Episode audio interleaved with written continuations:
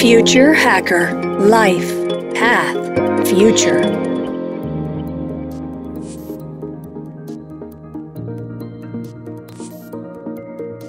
Olá pessoal, bem-vindo de volta ao segundo episódio aqui com Pedro Paulo.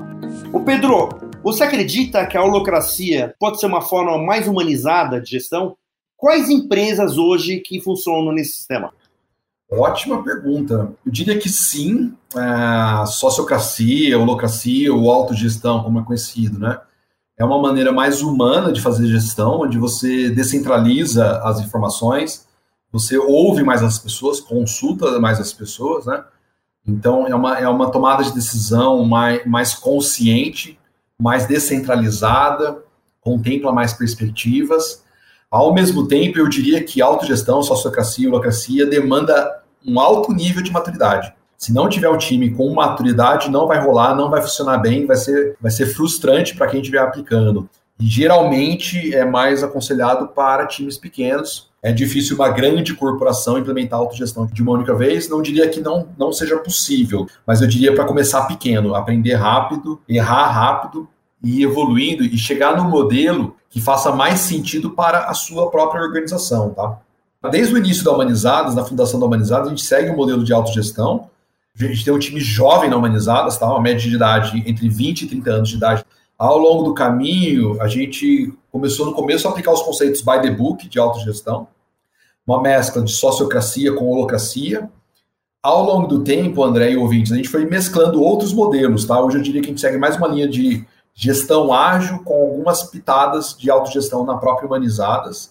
Eu acho que o grande ponto é encontrar um modelo de gestão, e eu diria que na Humanizadas a gente não encontrou o modelo ideal nosso ainda, mas eu diria que o ideal é encontrar um modelo de gestão que faça sentido para você, faça sentido para a liderança, para os fundadores, para a própria equipe.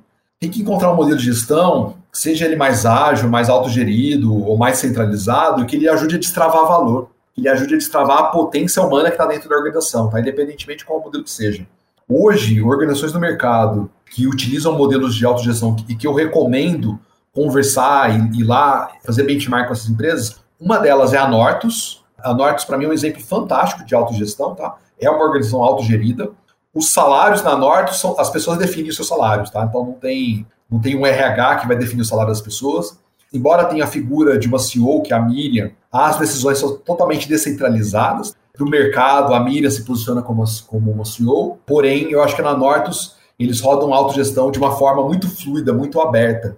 Tem um ponto importante: a Nortus tem um time com uma experiência, um nível de maturidade muito elevado para poder fazer a gestão da forma como eles estão fazendo.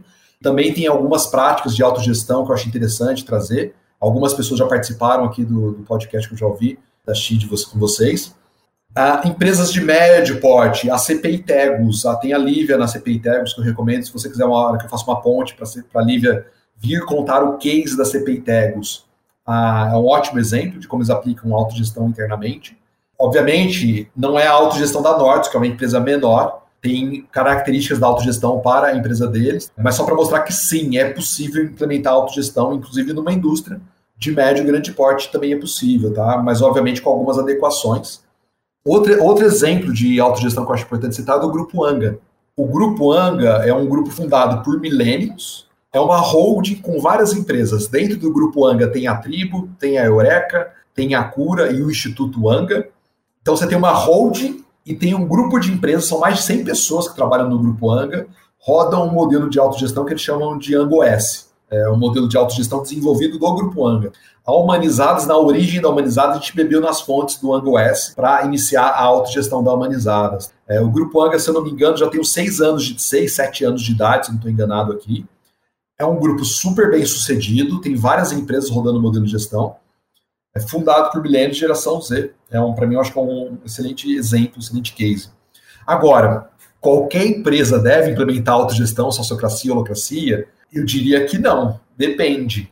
Importante cada empresa se entender, entender o seu estágio de maturidade, seu nível de consciência, o nível de maturidade do seu time, da sua liderança, entender quais são as travas de valor, quais são os gargalos de valor naquela organização, e se a autogestão, ou a sociocracia, ou a holocracia forem destravar valor para aquela organização, ou para algum determinado squad, para algum determinado time, Então eu implementaria sim conceitos.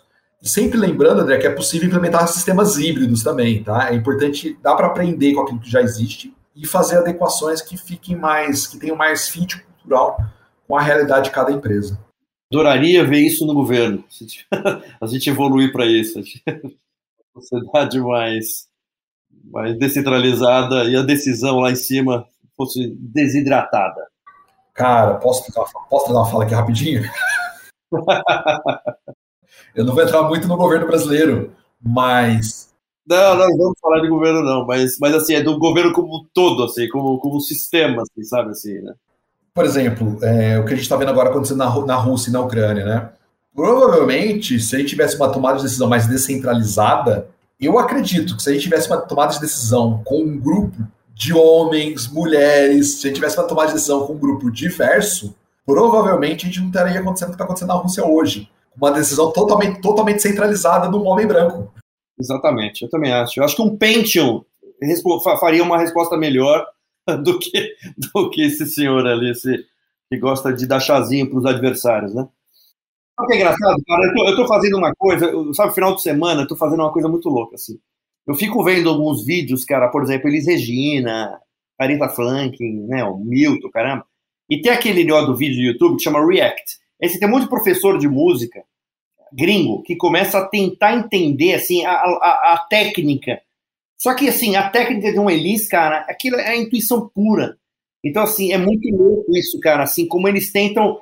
E, e aí eu não sei, cara, se, se é decodificável ou não, entendeu? Isso é muito louco, né, cara, essa, essa questão, né, de, de eu super concordo. O que eu falo assim, o que eu achei mais próximo é o trabalho da Kunumi, de tipo, identificar le letras que o cara não criou. Mas assim, para mim faz mais do mesmo, não faz algo novo. Porque para fazer o algo novo é o sentir, é o tato, é mais o coração, é mais a intuição. Isso eu, eu acho. Não, é, essa é uma questão que eu fico para todo cara que trabalha com inteligência artificial, é quando que a gente vai chegar na era da inteligência artificial criativa. Porque até então é copa de padrão, é ok. Mas eu quero ver quando ela vai começar a criar. Aí é outra história. Vamos lá, Pedro, fazer uma última questão aqui sobre o futuro, sobre a singularidade. Né? Você acredita que a máquina pode ter a nossa capacidade cognitiva em algum momento? Cara, é uma, é uma ótima pergunta. Eu acho que ela vai tentar copiar, vai tentar imitar, mas eu vejo que na maioria dos casos a tendência é fazer mais do mesmo, sabe? É mais replicar padrões. Com as tecnologias que eu já vi hoje, né, que tem disponíveis hoje, se isso acontecer, vai ser uma, uma ruptura, uma quebra de paradigma enorme se acontecer. Porém, com o que tem disponível hoje, eu diria que não. Tem, tem algumas. Eu vou falar como humanizados, como fundador da Humanizadas. Tem umas ideias que me vêm no dia, que, umas sacadas que, que caem do nada, sei lá de onde que cai, né? Que é a intuição pura, que assim, é sentir. Vai muito menos de um trabalho racional, de fazer conexões, e é mais um trabalho de sentir, de, de ter um feeling, sabe? de talvez conectar coisas que são meio idiotas, coisas que não, às vezes não se conectariam. Que às vezes vem aquela sacada, você conecta alguns pontos ali e vai fundo na sua intuição. Então.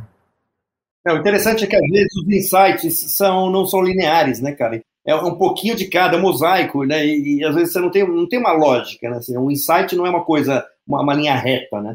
Ela pode ser uma composição de vários insights, de várias coisas que você tem um estalo, né, cara? Então é muito difícil, né? Eu acho também que tem uma questão que falam que a máquina, tudo, mas eu acho que esse, é o poder do ser humano, né, dessa parte, dessa cognição, eu acho muito difícil você, porque de novo, ele é, não sei se a computação quântica em algum momento ela pode decifrar isso, mas eu acho que até então a gente acho que a gente não tem conhecimento suficiente para isso. Né? A Fundação da Humanizadas, lá no início, né, é, quando o meu orientador me provoca para fazer o doutorado, eu, list, eu listei 11 projetos de pesquisa que eu tinha vontade de desenvolver. É, eu sentei, listei os 11 e eu escolhi um deles. Por que, que eu escolhi aquele, aquele tema? É o que me conectava né, mais naquele momento. Eu segui, eu segui mais a minha intuição, mais o meu coração do que qualquer outra coisa. Tipo, foi o que me deu vontade de fazer naquele momento, sabe? E não foi um trabalho racional, analítico, de fazer conexões. Foi mais sentir o coração, fazer a conexão naquele momento. E boa, eu acredito que boa parte das inovações, as inovações mais disruptivas, vem do sentir, vem da intuição vem da conexão, do feeling que a gente tem. O próprio fundador, o fundador do Reclame Aqui, já faleceu, ele conta que, cara, ele abriu várias empresas no começo e sempre, sempre ele usava um olhar mais racional para aquilo que o mercado estava utilizando, aquilo que era a tendência do mercado. E quando ele seguiu o coração dele, seguiu a intuição dele, ele fundou o Reclame Aqui, que hoje é um, é um grande sucesso nacional. Não comparativamente ao Reclame Aqui, mas o Future Hacker nasceu depois de três reuniões. Foi exatamente isso. Foi uma coisa que a gente lançou para o universo e hoje está em 90 e tantos países, mas nasceu exatamente numa intuição nossa. Inclusive, eu quero até aproveitar o gancho disso aí, né? Porque assim, o Filter Hacker, na verdade, o que, que ele é, né? A gente quer amplificar o repertório das pessoas, expansão de consciência. Trazer mais inventário né, de conteúdo transversal para que as pessoas consigam ter uma visão um pouco mais ampla de mundo. Esse é o grande objetivo nosso. E ele conecta muito, cara, com os dois produtos seus, né, que é o Conscious Leadership Assessment e o Conscious Business Assessment. E a pergunta seria exatamente essa, cara. Você tem um desse focado no indivíduo? Porque cada vez mais é difícil você separar né, o trabalho da, da vida pessoal dele. Você tem alguma coisa de assessment para o indivíduo como um todo? O Conscious Leadership, hoje ele está para ser lançado no mercado. Hoje poucas pessoas já utilizaram esse instrumento. Ele está na fase, nas fases finais de teste. A gente vai lançar ele no mercado esse ano. Ele é um instrumento para indivíduo, tá? O nome dele, a formatação dele tá para liderança, para altos executivos, mas ele é um instrumento que pode ser aplicado também nos indivíduos, em qualquer, em qualquer pessoa. Qualquer pessoa que interaja com outras pessoas pode utilizar o, o instrumento de, de, de liderança.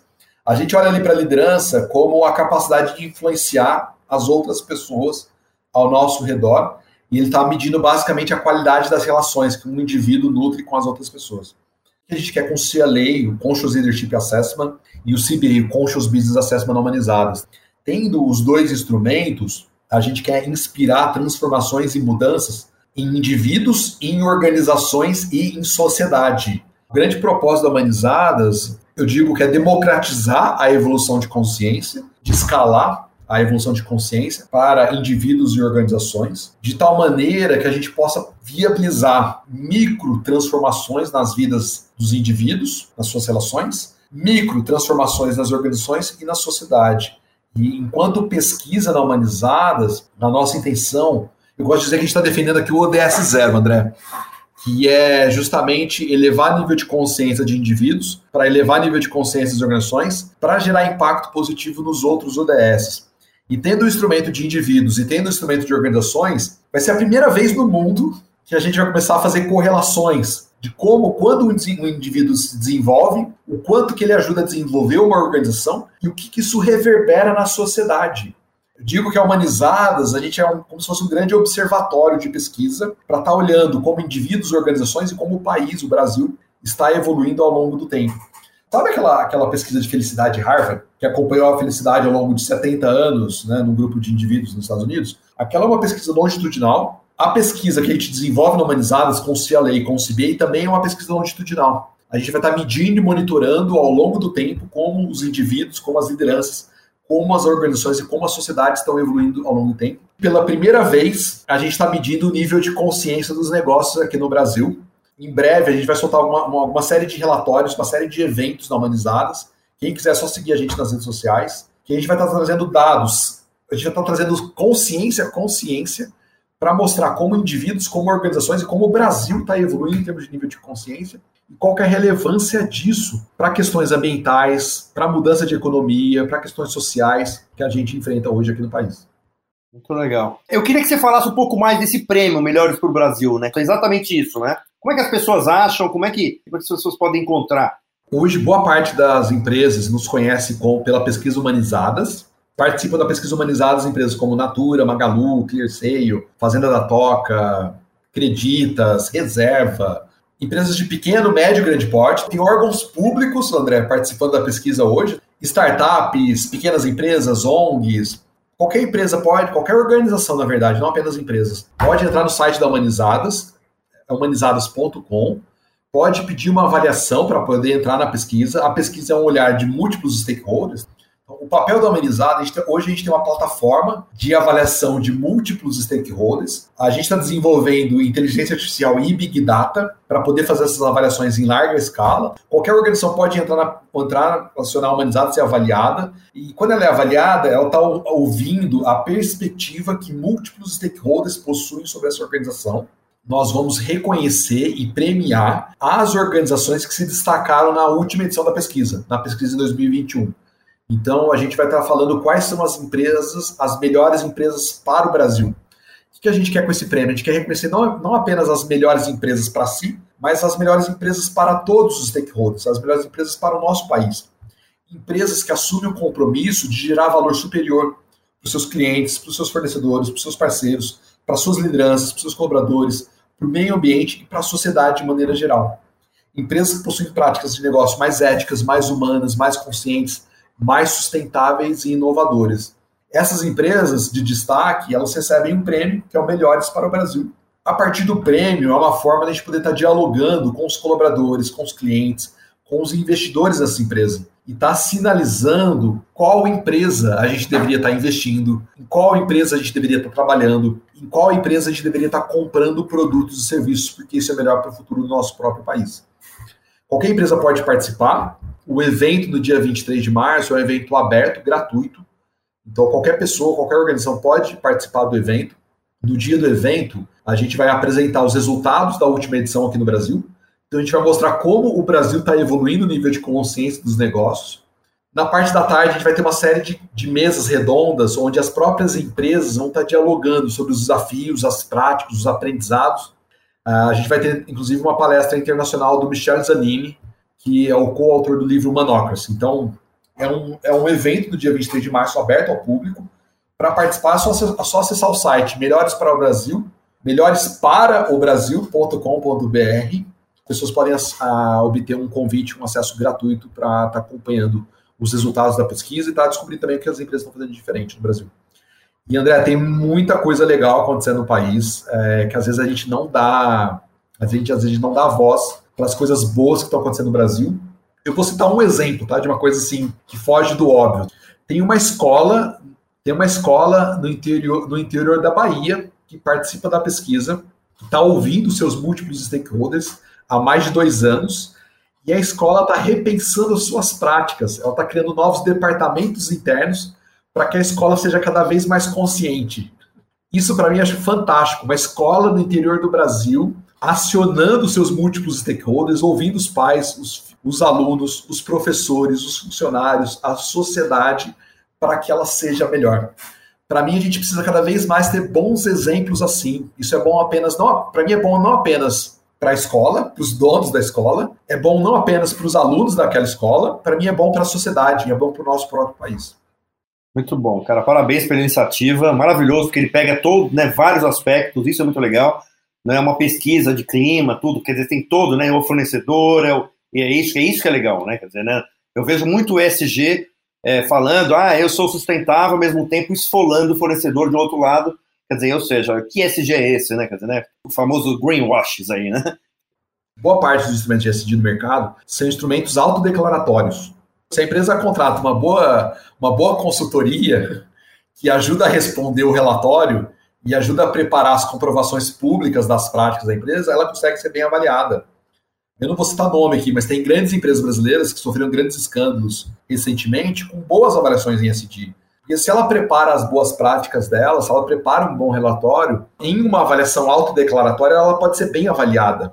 A Humanizadas é a única pesquisa do mercado, que está disponível no mercado, que está disponível no mundo hoje, que de fato consulta a opinião das pessoas. A única pesquisa que não trabalha com dados autodeclaratórios, que trabalha com a visão dos stakeholders. Então a gente vai ouvir de fato que, que a sociedade, o que, a comunidade, o que, o cliente, o que o colaborador, o que, os parceiros estão falando da empresa. E, e, não existe empresa perfeita.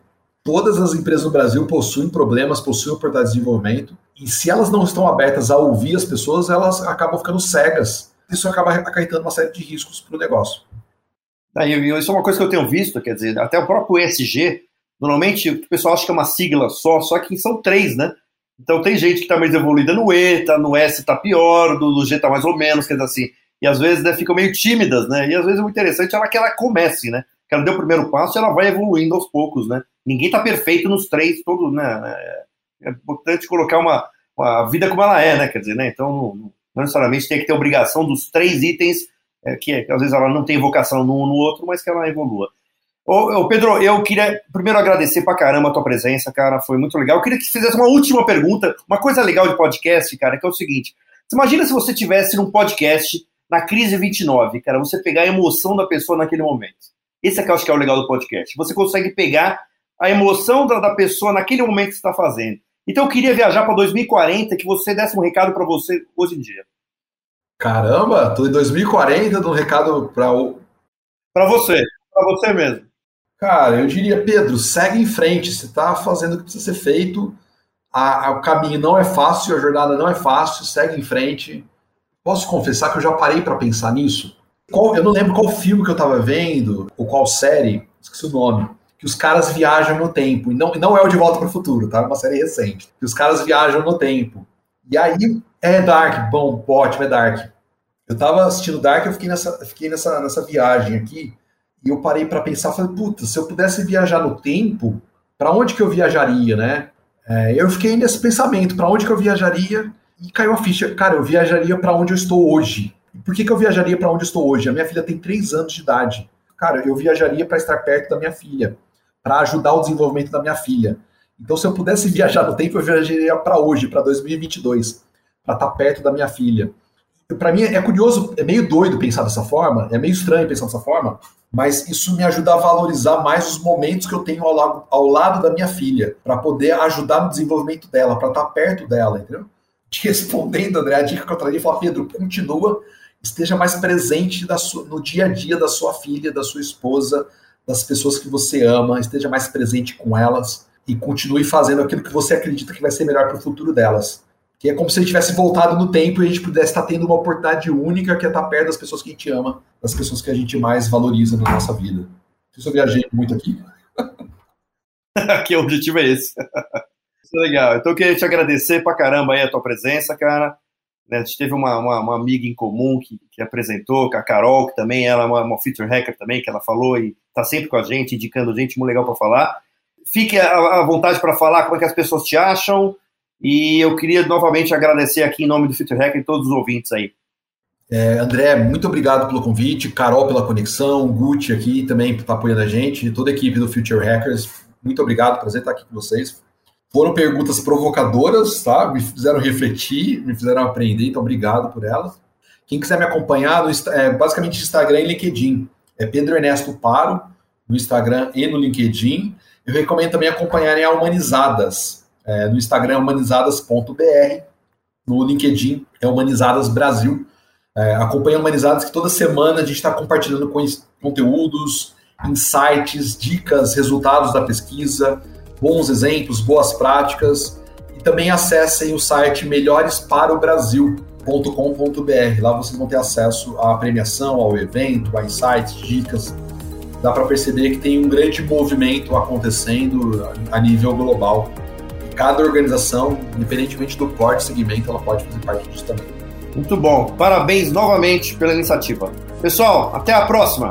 Future Hacker Life Path Future